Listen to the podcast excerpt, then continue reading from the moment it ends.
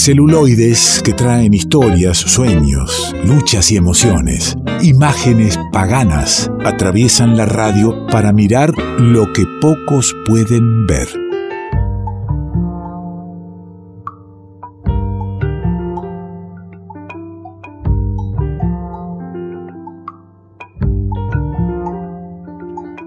Lo que pocos vemos, eh, lo ve todo nuestro columnista de cine y documentales y viene y lo cuenta. Y hace tiempo que no lo tenemos acá en el estudio, le damos la bienvenida y también la despedida porque vamos cerrando, como vengo contando, la- las participaciones de los columnistas en revuelto de, de este año. Juan Manuel del Río, ¿qué dice? ¿Cómo le va, don Alejandro? Muy bienvenido. placer de verlo, más que de escucharlo. Lo mismo, es lo mismo. Este, no es lo mismo este, el- la telefónica que, que poder vernos aquí y que, me, que- y que me cuente y que me invite, justamente cuando hablamos de ver, a, a una peli. Convídeme nomás. A ver, no soy quien ve todo, pues vamos a aclarar eso, pero para mí, de las pocas cosas que vi este año del cine argentino, para mí es la película argentina del año.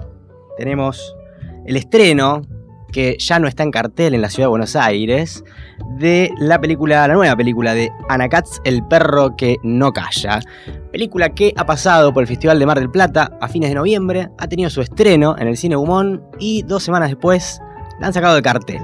Pero solamente en la ciudad de Buenos Aires. Como este es un programa federal, podemos decir que se ve en otras pantallas, está en Rosario, está en Tandil, está en Tucumán, está en San Martín de los Andes, pero solo hasta este domingo 19. Así que después del domingo, muy bien, no sé qué vida tendrá la película, así que escuchen la columna más o menos rapidito. Pero a, Y la usted, a usted le gusta lo que a nadie le gusta o estamos hablando de una de las mejores películas que, está, que, que- que vio en el año de nuestro cine y esa película tiene dos semanas en cartelera. Bueno, no es solamente una cuestión de. Digo, ¿o le gusta usted solo? No, claramente, no es una cuestión de gustos cómo se rige la cartelera del cine en Argentina. Hay una cosa que se llama cuota de pantalla que las exhibidoras no cumplen. Con las exhibidoras nos referimos a los grandes cines. Sino Cinépolis, antes se llamaba Village Recoleta, Village Caballito, ahora se llaman Cinépolis. Eh, el Hoyts, los Cinemark, esas esos complejos, grandes complejos de salas, priorizan otras cosas, priorizan la venta de entradas y está bien que así sea, pero las películas para vender entradas necesitan una cierta permanencia en el tiempo, ¿no? Para que vaya corriendo el boca a boca. Porque si yo veo una película en una semana y a la otra me la sacan, es muy difícil que una película sea más o menos conocida. Es que hasta que me entero que está la película se me van dos semanas para hacerme el tiempo para ir al cine. Bueno, en dos semanas se va a estrenar, hablando de dos semanas, en dos semanas se va a estrenar Spider-Man y seguramente va a estar tres meses en cartel y en 100 salas de la ciudad de Buenos Aires. Claro. este, y en todo el país, sin ningún tipo de discriminación. Pero las películas argentinas tienen esta cosa, ¿no? Las cuotas de pantalla que no se cumplen y que el Inca tampoco las hace La- cumplir. eso iba a decir, la cuota de pantalla es, eh, ¿estamos hablando de una ley o estamos hablando de una propuesta que el que quiere cúmplala? No, es una ley, es, una- es parte de las reglamentaciones del Inca. Cualquiera. Y el bueno. Inca, bueno, es lo que decimos siempre en esta columna también, ¿no? Produce películas, apoya la producción de películas, pero parece ser que apoya la producción de películas para que nadie las vea. Porque si no apoya la exhibición, si no, si no apoya la distribución de esas películas, es como darle plata a alguien que haga una película y que después en dos años va a terminar en YouTube o en Vimeo, en algún link, para ver, pero caseramente y no en una sala como corresponde. Contemos de la película primero por los días que quedan en, en Mm. pantalla en, en algunas de, las provincias, no en la ciudad de Buenos Aires, y quien, quien esté escuchando y por ahí sepa que la están dando ahí, ahí en tu, en, en tu ciudad, en tu pueblo, en tu barrio, donde fuera, eh, por qué habría que ir a verla. Y después, porque Mm. también prenden las ganas si, si una película se nos cuenta que, que está buena como para en algún momento empezar a solicitar estas cosas de alguna manera como espectadores, eh, que haya más, más tiempo de exhibición de las películas que, que aquí se producen. Bueno, la historia de la película es bastante sencilla, cuenta la narración. Perdón, sí, El perro que no el calla, perro que no calla. direc- directora Ana Katz, a quien le mando un abrazo Ana muy grande, Ana Katz. Este, sí, El perro que no calla es una película de premisa bastante sencilla. Sebastián, un muchacho joven de unos 20, 30 años, tiene un perro en su casa y al principio de la película vemos a un conjunto de vecinos bastante desesperados rogándole al bueno de Sebastián bajo la lluvia que por favor calle al perro. Que hubo cuatro años, lo vemos a Portalupi muy compungido en esa escena, eh, le dice que durante cuatro años esta- este perro estuvo sufriendo muchísimo, que estuvo llorando muchísimo, y ese cuatro años nos puede hacer rememorar cosas, ¿no? Que- ¿Por sí, ese lapso de tiempo? Que lloramos Bueno, y sufrimos mucho, ¿no? Exactamente. Y bueno, la solución que encuentra Sebastián en la película es eh, llevar al perro a su trabajo. Él trabaja en la municipalidad, en una municipalidad, no vamos a decir bien. Parece ser la municipalidad de Beriazate, pero no importa. Este, trabaja como diseñador gráfico y nosotros lo vemos ahí en una reunión con la que parece ser una gerente de recursos humanos o alguien, una jefa, que le está diciendo que no puede ir con el perro al trabajo. Sebastián haciéndose medio el tonto, diciendo ¿por qué? Porque hizo pi, porque me en la oficina. No, porque si vos traes el perro, después va a tener, Jaimito va a traer la gallina y así va a pasar cualquier cosa y esto se va a convertir en una granja. Entonces Sebastián se tiene que ir de la ciudad y se va al campo. Y ahí en el campo la está pasando más o menos bien hasta que pasan ciertas cosas, que no las vamos a contar, porque no vamos a andar spoileando la trama. Hay mucha gente sensible al contenido.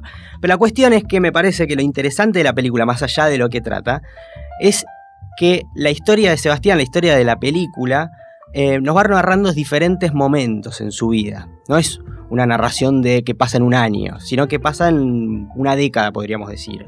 Porque en el transcurso él va a cambiar de trabajo, él se va a ir al campo, va a volver a la ciudad, este, va a tener como una espiral, no vamos a decir descendente, pero va a ir cambiando esos trabajos. Va a empezar, como decíamos, en la municipalidad con un trabajo en blanco y después capaz que se va al campo y no es lo mismo, ¿no? Trabajar en blanco que trabajar medio... Está bien, podés ser amigo del dueño de, esa, de ese campo, pero sos medio un peón, vas a hacer trabajos más manuales.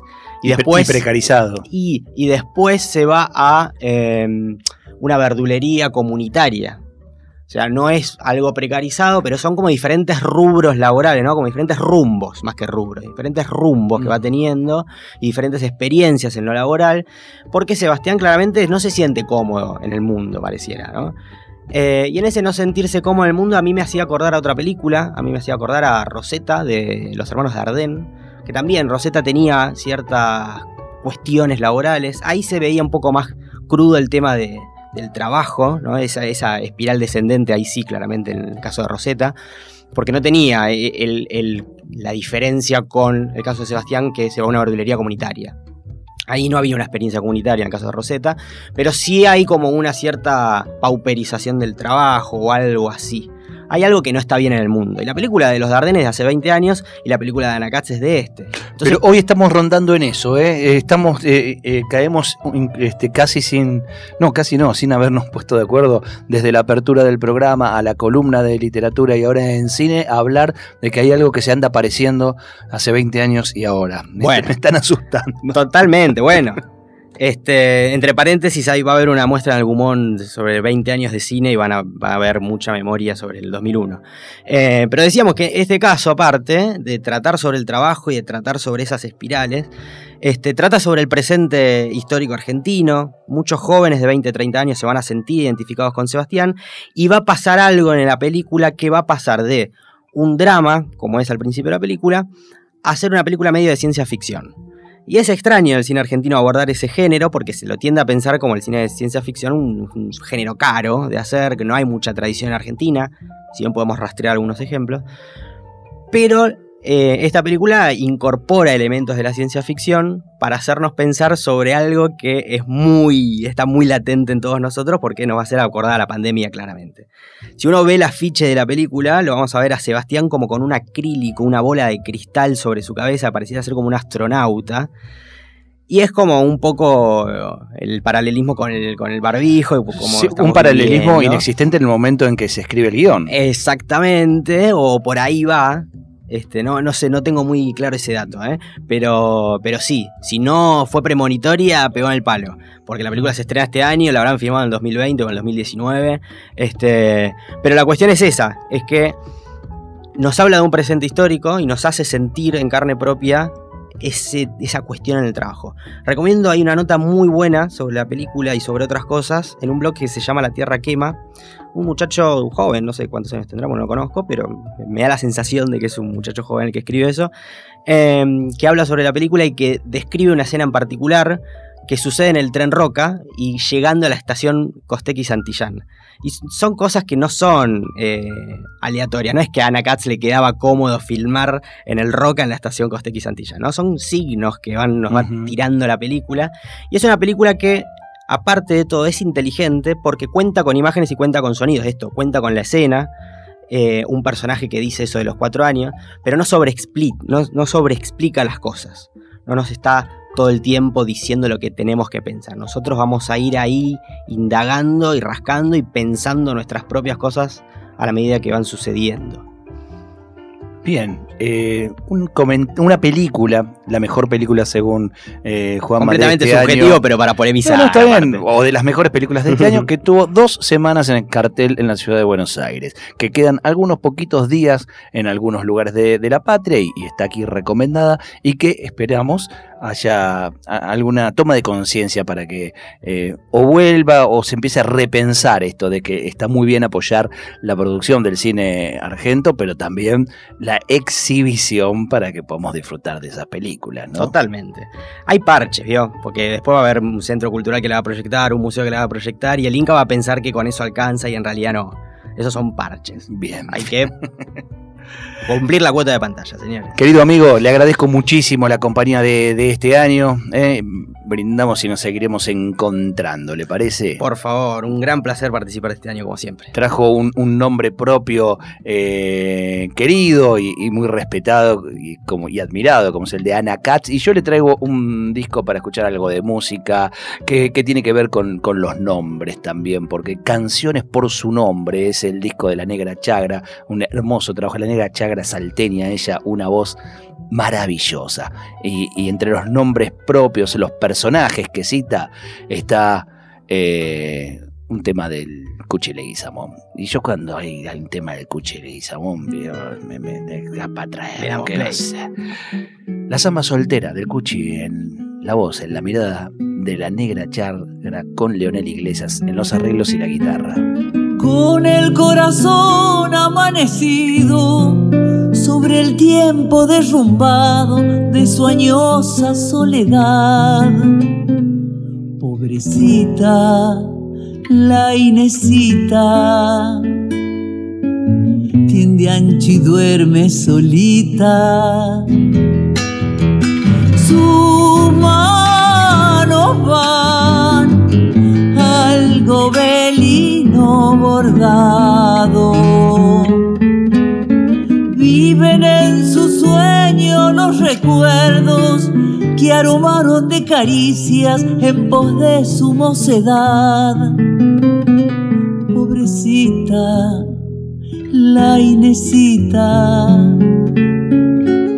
tiende ancho y duerme solita.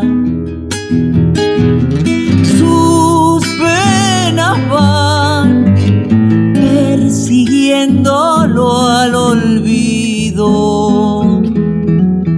Llegan los grises retratos con la lluvia invernal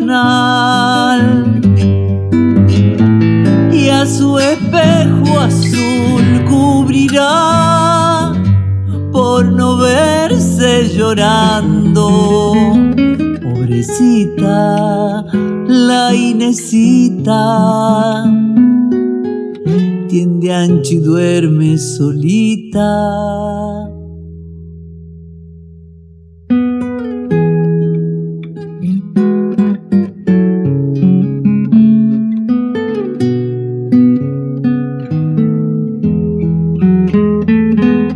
Guarda en su misal una flor mustia que eterniza aquel instante lejano y sentimental. Pobrecita, la Inesita, tiende ancho y duerme solita. Sus ojos van rastreando huellas del alma. Buscando entre sus cosas esos pequeños testigos del amor que nunca fue. Pobrecita, la Inesita, tiende ancho y duerme solita su sombra va buscando al tiempo en el tiempo. Llegan los grises retratos con la lluvia invernal y a su espejo azul cubrirá por no verse llorando. Pobrecita la Inesita tiende ancho y duerme solita.